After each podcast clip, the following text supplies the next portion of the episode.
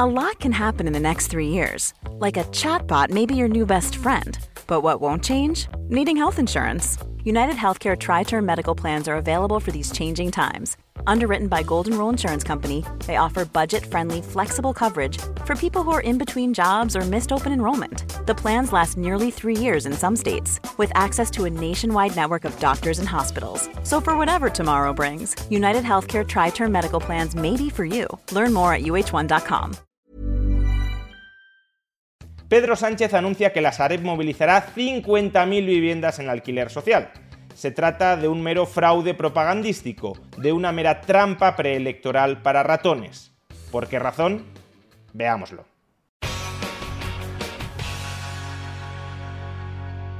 Después de consensuar con Esquerra y con Bildu una mala ley de la vivienda que destruirá el mercado del alquiler en España, ayer el presidente del gobierno, Pedro Sánchez, anunció que movilizará 50.000 viviendas de la Sareb para ofrecer alquiler social asequible. Escuchémoslo. Bueno, pues yo hoy en Valencia, que junto con Madrid fueron los epicentros tanto de los desmanes como de la corrupción del Partido Popular, quiero deciros que en la semana en la que hemos aprobado la primera ley de la democracia de la vivienda, vamos a ir más allá. Y que el próximo martes en el Consejo de Ministros y de Ministras vamos a aprobar la movilización de 50.000 viviendas de la Sareb para el alquiler a precio asequible de nuestros ciudadanos y de nuestras ciudadanas. 50.000 viviendas para los jóvenes y para las familias de nuestro país. De entrada llama la atención que ahora Pedro Sánchez apueste por incrementar la oferta de vivienda en alquiler. No en vano, su ley de la vivienda parte del presupuesto de que no existe un problema de oferta en este país, que el problema de la vivienda en este país no es la insuficiencia de unidades habitacionales, no es que haya más demandantes que oferentes de vivienda, el problema es que hay una especie de especulación y de acaparamiento por parte de los grandes fondos buitre y que como consecuencia de esa especulación y de ese acaparamiento los alquileres suben incesantemente aun cuando no habría ningún motivo para ello. Pues bien, si eso es así, si la solución que requería el mercado del alquiler en España era meramente reprimir la capacidad de estos especuladores o de estos fondos buitre para subir los precios del alquiler, ¿cuál es el propósito de sacar ahora al mercado 50.000 viviendas en alquiler? ¿No nos decían que ya había suficientes viviendas para todos y que lo único necesario era doblegar la capacidad de los especuladores para subir los precios? Bueno, pues si ya han doblegado con la ley de la vivienda la capacidad de los especuladores para subir los precios, ¿para qué aumentar ahora la oferta de viviendas en alquiler? La razón en realidad ya la hemos expuesto en los dos vídeos anteriores. La ley de la vivienda de Pedro Sánchez destrozará el mercado del alquiler en España, es decir, que habrá menos viviendas en alquiler. Y para compensar en parte esta caída del número de viviendas en alquiler que se producirá en España como consecuencia de esta desastrosa ley de la vivienda, ahora Pedro Sánchez se tiene que sacar de la manga un incremento de la oferta de viviendas en alquiler a través de la Sareb. Como destruyen el mercado privado del alquiler, no les queda otro remedio que movilizar en parte el mercado público del alquiler. Sin embargo, la cuestión es si este cambalache una caída en el número de viviendas en alquiler dentro del sector privado a cambio de un incremento en el número de viviendas en alquiler desde el sector público, la cuestión es si este cambalache funcionará. Y es que hay dos cosas que pueden salir tremendamente mal en este cambalache. Por un lado, que la calidad de las viviendas que la Sareb ponga en alquiler sea peor que la calidad de las viviendas que retire el sector privado del alquiler. Y la segunda es que la cantidad de las viviendas que ponga en alquiler la Sareb sea inferior a la que retire el sector privado del alquiler. Sobre la calidad de las viviendas de la Sareb, recordemos que la Sareb no es más que el famoso banco malo, es decir, una agencia pública que se creó para rescatar a bancos y cajas durante la anterior crisis económica. ¿Y cómo se rescataba a bancos y cajas? Comprándoles con dinero público o con dinero avalado por el sector público, comprándoles activos tóxicos a esas entidades financieras, ya fueran préstamos que presentaban un alto riesgo de impago o ya fueran viviendas que resultaban muy difíciles de vender para los bancos. Por tanto, la Sareb no deja de ser una cartera inmobiliaria de activos tóxicos, de activos que resultan muy difíciles de vender en el mercado porque su calidad es muy mala y para venderlos había que rebajar mucho el precio, lo cual les habría arrojado pérdidas a los bancos y como se quería socializar esas pérdidas entre todos los ciudadanos para que no las soportaran los bancos, la Sareb compró esos activos tóxicos y los ha ido vendiendo, liquidando con el paso del tiempo, arrojando pérdidas que han terminado siendo socializadas entre todos los ciudadanos. De hecho, esto es lo que hace dos años decía Podemos sobre la Sareb. Yone Belarra. La Sareb, más conocida como el Banco Malo, fue creada por el PP para deshacerse de los activos tóxicos procedentes del estallido de la burbuja inmobiliaria de Guindos dijo que no costaría un euro al contribuyente, sin embargo, la entidad ha tenido pérdidas todos los años. Pues bien, la Sareb ya lleva 10 años, más de 10 años en funcionamiento. Durante estos 10 años ha ido vendiendo parte de esa cartera de activos tóxicos que les compró a los bancos. Y tras 10 años hay una parte de esa cartera de activos tóxicos que les compró en 2012 a los bancos que aún no ha conseguido vender. Es decir, que son los activos más tóxicos dentro de los tóxicos. Activos inmobiliarios, entre ellos viviendas, que los bancos no podían vender a buen precio en 2012 y que la Sareb ha intentado vender a lo largo de los últimos 10 años y que no ha conseguido vender. Pues bien, esos activos tóxicos entre los tóxicos son aquellos que ahora Pedro Sánchez anuncia que sacará como vivienda de alquiler social al mercado. Por tanto, muy probablemente la calidad de la mayoría de esas 50.000 viviendas del Banco Malo que ahora el gobierno de Progreso, PSOE Podemos, quiere sacar en modalidad, en formato de alquiler social, probablemente la calidad no sea muy alta. Los activos tóxicos entre los tóxicos como el nuevo alquiler social de Progreso. ¿Y qué decir de la cantidad de nuevas viviendas que saldrán en alquiler a través de la Sareb? Bueno, ya de entrada nos encontramos con una cierta discrepancia cuantitativa. El presidente del gobierno, ya lo hemos escuchado, ha anunciado que la Sareb movilizará 50.000 viviendas como alquiler social. Pero si vamos a la página web de la Sareb y analizamos cuántas son las viviendas que la Sareb reconoce hoy por hoy tener a su disposición, podremos comprobar, y como se ilustra en esta imagen, que la Sareb únicamente tiene disponibles hoy por hoy 46.542 viviendas, es decir, ni siquiera las 50.000 que ha anunciado el presidente del gobierno.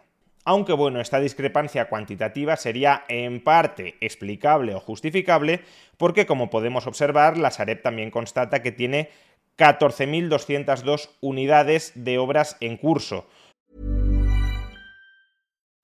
Life is full of what ifs. Some awesome, like what if AI could fold your laundry? And some, well, less awesome. Like what if you have unexpected medical costs? United Healthcare can help get you covered with Health Protector Guard fixed indemnity insurance plans. They supplement your primary plan to help you manage out of pocket costs. No deductibles, no enrollment periods, and especially no more what ifs. Visit uh1.com to find the Health Protector Guard plan for you. Hey, Dave. Yeah, Randy. Since we founded Bombus, we've always said our socks, underwear, and t shirts are super soft. Any new ideas? Maybe sublimely soft. Or disgustingly cozy. Wait, what? I got it. Bombus. Absurdly comfortable essentials for yourself and for those facing homelessness. Because one purchased equals one donated. Wow, did we just write an ad? Yes. Bombas. Big comfort for everyone. Go to bombas.com slash ACAST and use code ACAST for 20% off your first purchase. A lot can happen in three years, like a chatbot may be your new best friend. But what won't change? Needing health insurance. United Healthcare Tri Term Medical Plans, underwritten by Golden Rule Insurance Company, offer flexible, budget friendly coverage that lasts nearly three years in some states. Learn more at uh1.com. No todas esas unidades son viviendas. Ya que también posee inmuebles comerciales o incluso garajes. Pero bueno, si una parte de esas 14.000 obras en curso son vivienda, sí se puede alcanzar perfectamente la cifra de 50.000 unidades que ha anunciado el presidente del gobierno. El problema, sin embargo, reside en cuál es la distribución geográfica de estas 50.000 viviendas que el gobierno pretende sacar en formato de alquiler social. Y es que el desequilibrio entre oferta de vivienda y demanda de vivienda no se da en toda España, en todo el país. Se da especialmente en las grandes ciudades y sobre todo en algunos barrios de las grandes ciudades, aquellos que el gobierno, a tenor de la nueva ley de la vivienda, considera que se pueden decretar como zonas tensionadas. Y en este sentido, la mayoría de los inmuebles residenciales que posee la Sareb no son viviendas sitas en zonas tensionadas, sino que más bien son inmuebles concebidos como segundas o terceras residencias en zonas costeras del país. Y bastará una comparativa muy sencilla para comprobarlo. La Comunidad de Madrid tiene ahora mismo 6,6 millones de habitantes. Pues bien, ¿cuántas de estas 50.000 viviendas que Pedro Sánchez quiere incorporar ahora al mercado del alquiler a través de la Sareb están en la Comunidad de Madrid?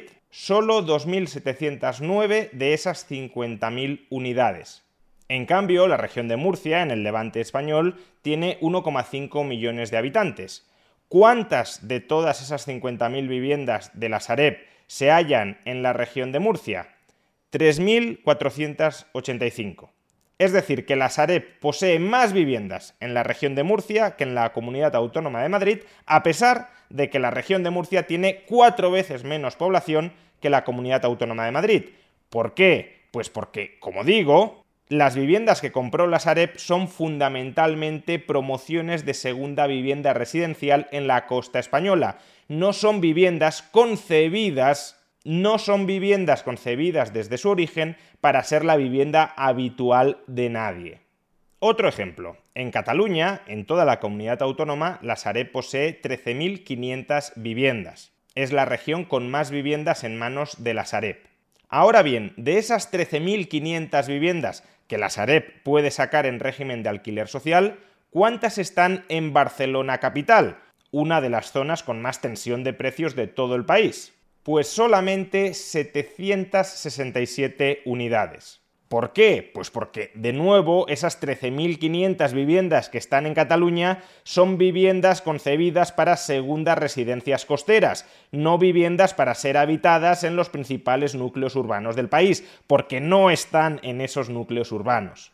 Lo mismo ocurre con la comunidad valenciana. En la comunidad valenciana, la Sareb posee a día de hoy 8.897 viviendas. Pero ¿cuántas de esas viviendas están, por ejemplo, en Valencia capital? solamente 279.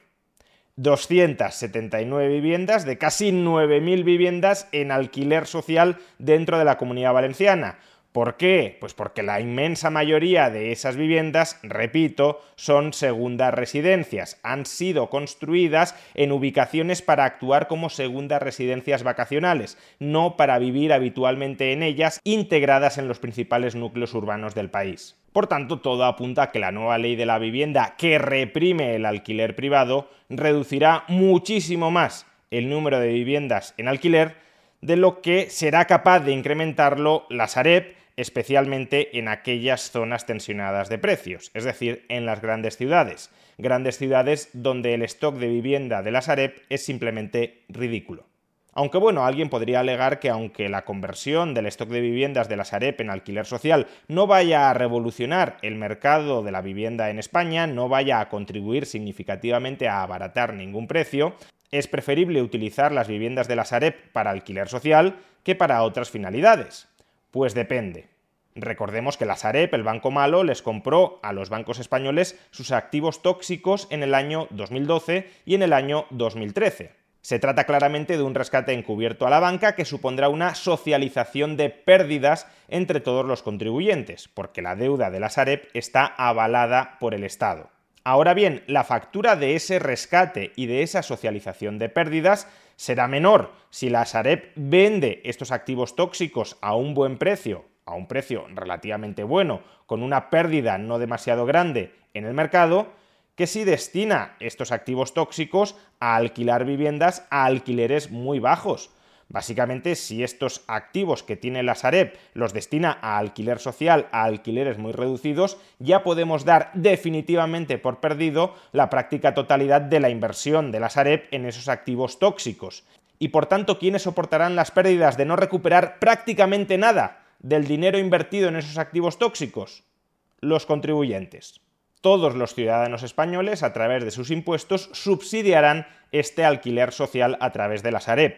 No es un almuerzo gratuito, es un almuerzo que, repito, pagaremos todos los contribuyentes. Mayores pérdidas para la Sareb y, por tanto, mayores pérdidas que se nos imputarán a todos. De hecho, hace menos de un año, esto mismo es lo que el PSOE le criticaba a Podemos cuando Podemos proponía utilizar las viviendas de la Sareb para alquiler social. El PSOE recrimina a Podemos que Sareb no puede ofrecer viviendas públicas.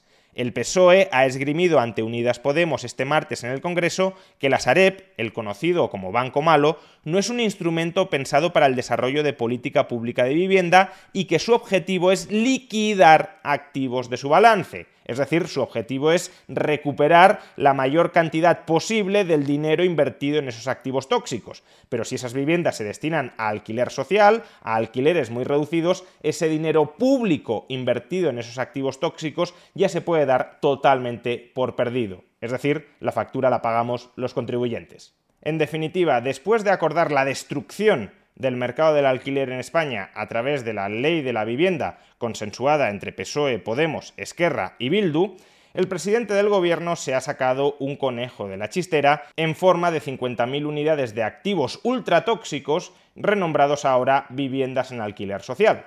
Un simple fraude propagandístico que utilizar como anzuelo para las próximas elecciones autonómicas y municipales del mes de mayo.